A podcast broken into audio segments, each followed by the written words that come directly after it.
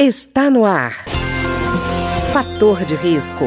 Uma conversa franca sobre os cuidados para uma vida saudável. A apresentação Humberto Martins.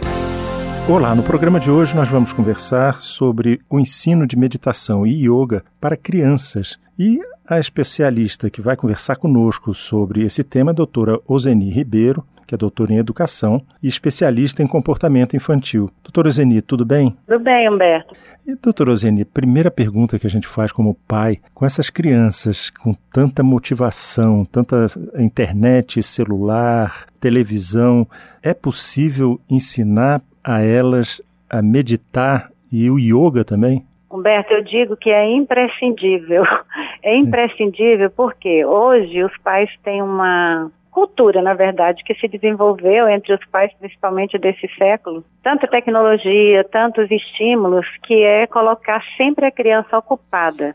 Uhum. E esse fato de colocar sempre ocupada, ele ao invés de estimular para alguma coisa, para alguma área de interesse ou para assim para ocupar o tempo dele, ele provoca o que eu chamo de ruídos. Os estímulos eles se tornam ruídos e esses ruídos ele tem provocado alguns comportamentos nas crianças que são muito semelhantes a vários transtornos e síndromes, como por exemplo o TDAH, o TOD, o DEPAC, uhum. alguns transtornos que se na ótica de um especialista, tipo um neurologista, um, um especialista clínico, neurologista, psiquiatra, se ele for examinar uma criança com esses comportamentos, certamente ele vai diagnosticar alguma coisa na área clínica que na verdade não existe na área educacional, não é um transtorno real na criança, mas são manifestações que foram desenvolvidas pelo excesso de ruído. Então, o que a gente descobriu, assim, depois de estudos e muita prática com crianças, eu tenho essa prática já há 40 anos com crianças, né, né na primeira infância e até cerca de 11, 12 anos, é que para você melhorar essa condição da criança, ela precisa fazer uma coisa que a gente chama, hoje em dia, já chama de atenção plena. Uhum. Ela se tornar presente para o momento que ela está, porque a criança, ela tende a estar sempre acelerada. E isso desenvolve ansiedade, problemas de comportamento na escola, chega a, ser, a chegar ao ponto de agressividade, impulsividade.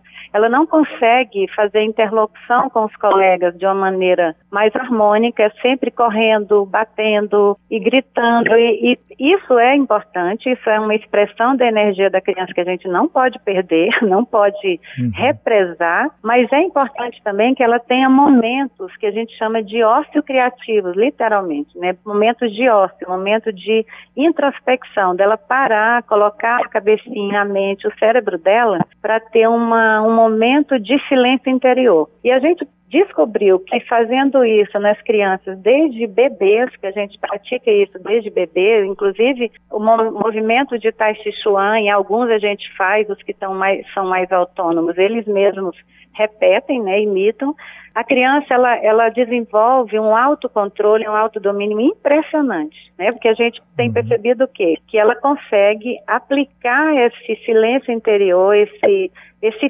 freio motor, vamos dizer assim, de comportamento, de reações, em momentos do dia a dia dela. Inclusive, a gente tem depoimentos de pais que, que a gente fica encantado de crianças de dois anos em relação a já com o resultado disso. Então, é importante por isso, a gente consegue. Tem uma coisa interessante que nós tivemos na ideia, que é uma criança que ela conceituou para nós, na verdade, o que é que acontece. Porque nós temos lá os cenários criativos, que eles passam para cada área de desenvolvimento para ser trabalhado, e tem um que é o Brave, que são movimentos corporais, é, é consciência sinestésica, que a gente chama. E tem o Soul, que são as práticas holísticas. Então, ele disse que no, nesse de consciência sinestésica, ele disse que é o corpo do lado de fora e nas práticas holísticas é o corpo do lado de dentro. Então a criança aprende, ela entende que quando ela chega num, num espaço desse, é para ela realmente ter esse silêncio interior, esse silêncio da mente, esse controle de movimentos tanto internos, né, quanto externos.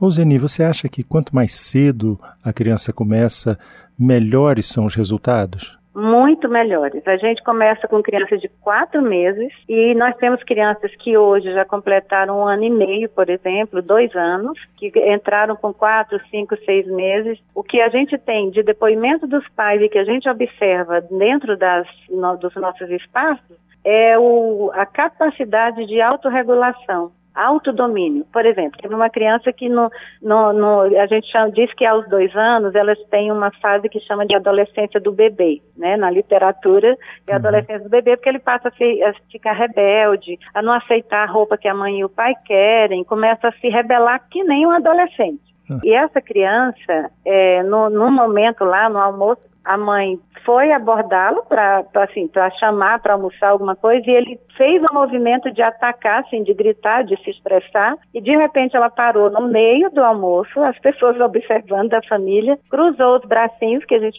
que ela aprendeu assim fazer no ombro e falou calma mãe. Aí ele começou a falar com ele mesmo sozinho de olhinho fechado. João Guilherme respira, respira, sai, sai cholo, sai cholo, que é choro, né? Uhum. E aí ele fez toda aquela concentração, foi descendo a mãozinha pela barriga, puxou a respiração fundo. Quando ele voltou, ele abriu o olho, olhou para a mãe dele e falou assim: "Mamãe, agora ela pode falar".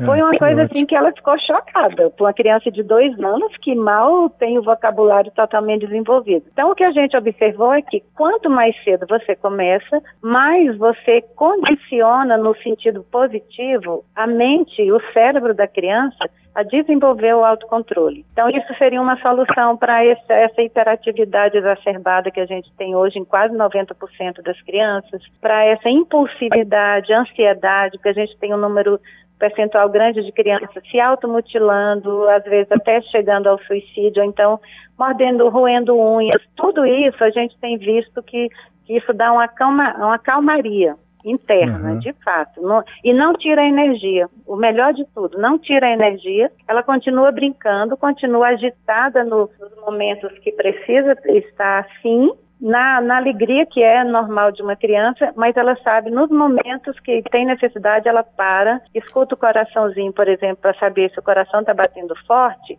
é porque ela está nervosa. Então ela coloca a mãozinha no coração, que é um exercício que a gente faz muito para ver. Então vamos sentir, quando ele começar a diminuir a batida, é porque você está ficando calmo. Então tem criança que já faz isso sozinho, pequenininho, né? Um ano, um ano e meio, dois anos, três. Quando eles estão muito agitados, eles colocam uma, a mão no coração e falam, não, eu vou me acalmar. Então a gente vê essa resposta na criança, ela é muito imediata, é muito incrível. E, Oseni, não é, então, um, vamos dizer, um adestramento para a criança se tornar apática, né?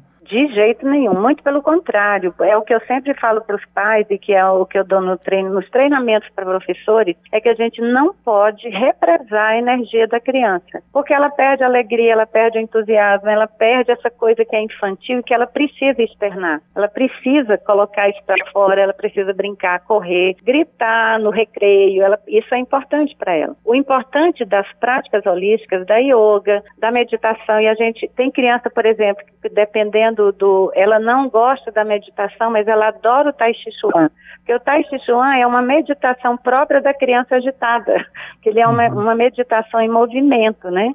Então, é, o que justamente o, o impacto das práticas holísticas na criança, ela desenvolveu o autocontrole, o autodomínio de movimentos, de pensamento, de reações, sem impactar em nada na energia dela na brincadeira, nada condicionar, que condiciona. E ela passa a exercitar isso em momentos do cotidiano, né? Foi, é, é o que a gente tem observado nestes anos. E, Oseni, o melhor é a prática em grupo ou individual? Humberto, a gente procura sempre personalizar. A gente observa, por exemplo, o que, que aquela criança mais gosta. Então a gente tem a gente tem práticas que são propostas em grupo, tem crianças que fazem, tem crianças inclusive que pedem para dirigir, né, junto com os coleguinhas, e tem criança que ela quando entra na sala de meditação, que a gente chama de soul, né, ela o grupinho está fazendo com a, com a tutora e essa criança, por exemplo, para você visualizar de uma forma prática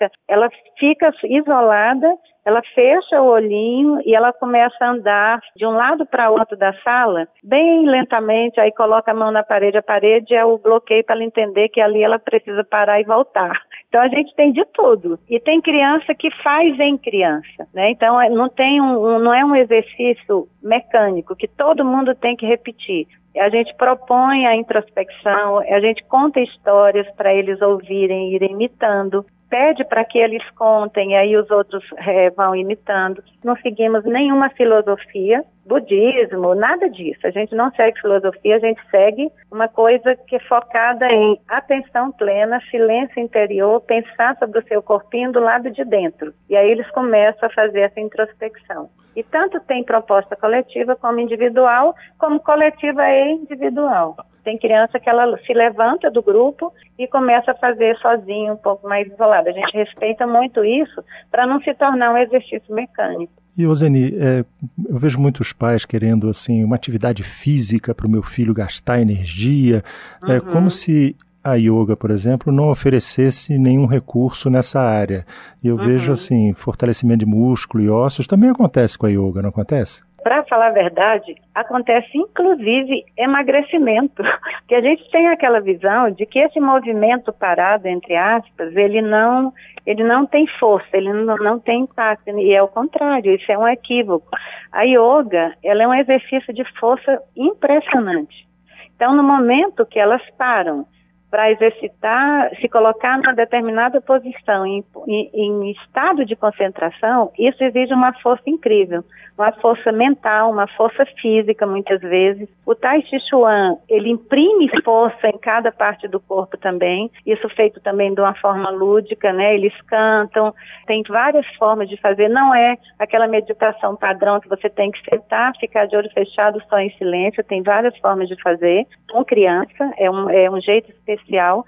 Então, a atividade física, ela para a criança, ela é, só é indicada quando ela é de escolha da criança, né? Então, no final, ela se torna, assim como outros estímulos, um ruído. Então, a gente, essas atividades, a gente tem tanto que exige força, movimento, equilíbrio, e isso, e quando ele tem que fazer, por exemplo, uma atividade de equilíbrio, isso imprime uma força incrível no corpo, um desenvolvimento corporal, espaço, tempo, ritmo muito grande. Então, numa atividade dessa, envolve vários músculos, vários movimentos parados eu digo que são movimentos que têm força, né? Uhum. E o Zeni também estimula assim a criatividade, a imaginação da criança, não? Sim, por que, que estimula a imaginação e aí diretamente impacta o desenvolvimento da criatividade? Porque a criança, quando ela para para se concentrar em si, assim, olhar para o seu corpinho do lado de dentro, entender os pensamentos dela naquele momento, entender os sentimentos,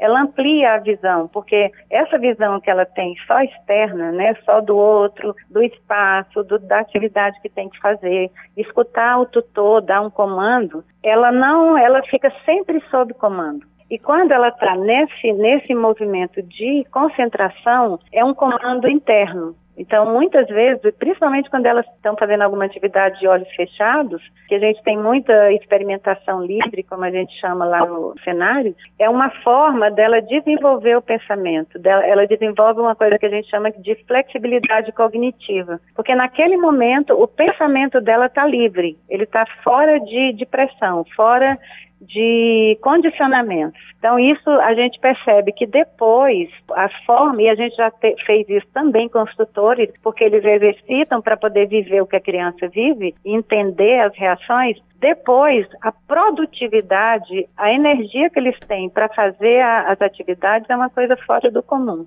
Tá ótimo. Eu queria agradecer então a Ozeni Ribeiro, que é doutora em educação, especialista em comportamento infantil e que conversou conosco hoje sobre o ensino de meditação e yoga é, voltado para crianças. Ozeni, alguma última dica? A dica, Humberto, que eu dou para os pais é para eles passarem, eles usarem essa coisa que a gente chama de atenção plena foco, consciência do, do presente, né, de, de, estar junto, para ele praticar isso com, a, com, o filho e o professor com os alunos, né, com as crianças, e passarem a escutar aquilo que ela não diz verbalmente, observar comportamentos e entender quando ela precisa estar fora de comando, né, sem condicionamentos. Isso é muito importante, porque é nesse momento que ela começa a exercitar o seu próprio pensamento. E isso é fantástico para o desenvolvimento da criança. A gente deixar de entender que a criança precisa o tempo todo estar sendo levada a fazer alguma coisa. É essa coisa de se voltar para ela mesma. E a criança, desde bebê, ela consegue fazer isso. Tá ótimo. Osene, muito obrigado. De nada. Eu agradeço a oportunidade, espero ter contribuído. O programa de hoje teve trabalhos técnicos de Ricardo Coelho. Se você tem alguma sugestão de tema ou comentário sobre o programa de hoje, basta enviar uma mensagem para o endereço eletrônico programa fator de risco, tudo junto, arroba gmail.com. Até o nosso próximo encontro. Fator de risco, um programa com dicas para melhorar a saúde. Uma produção da Rádio Câmara, transmitida por emissoras parceiras de todo o Brasil.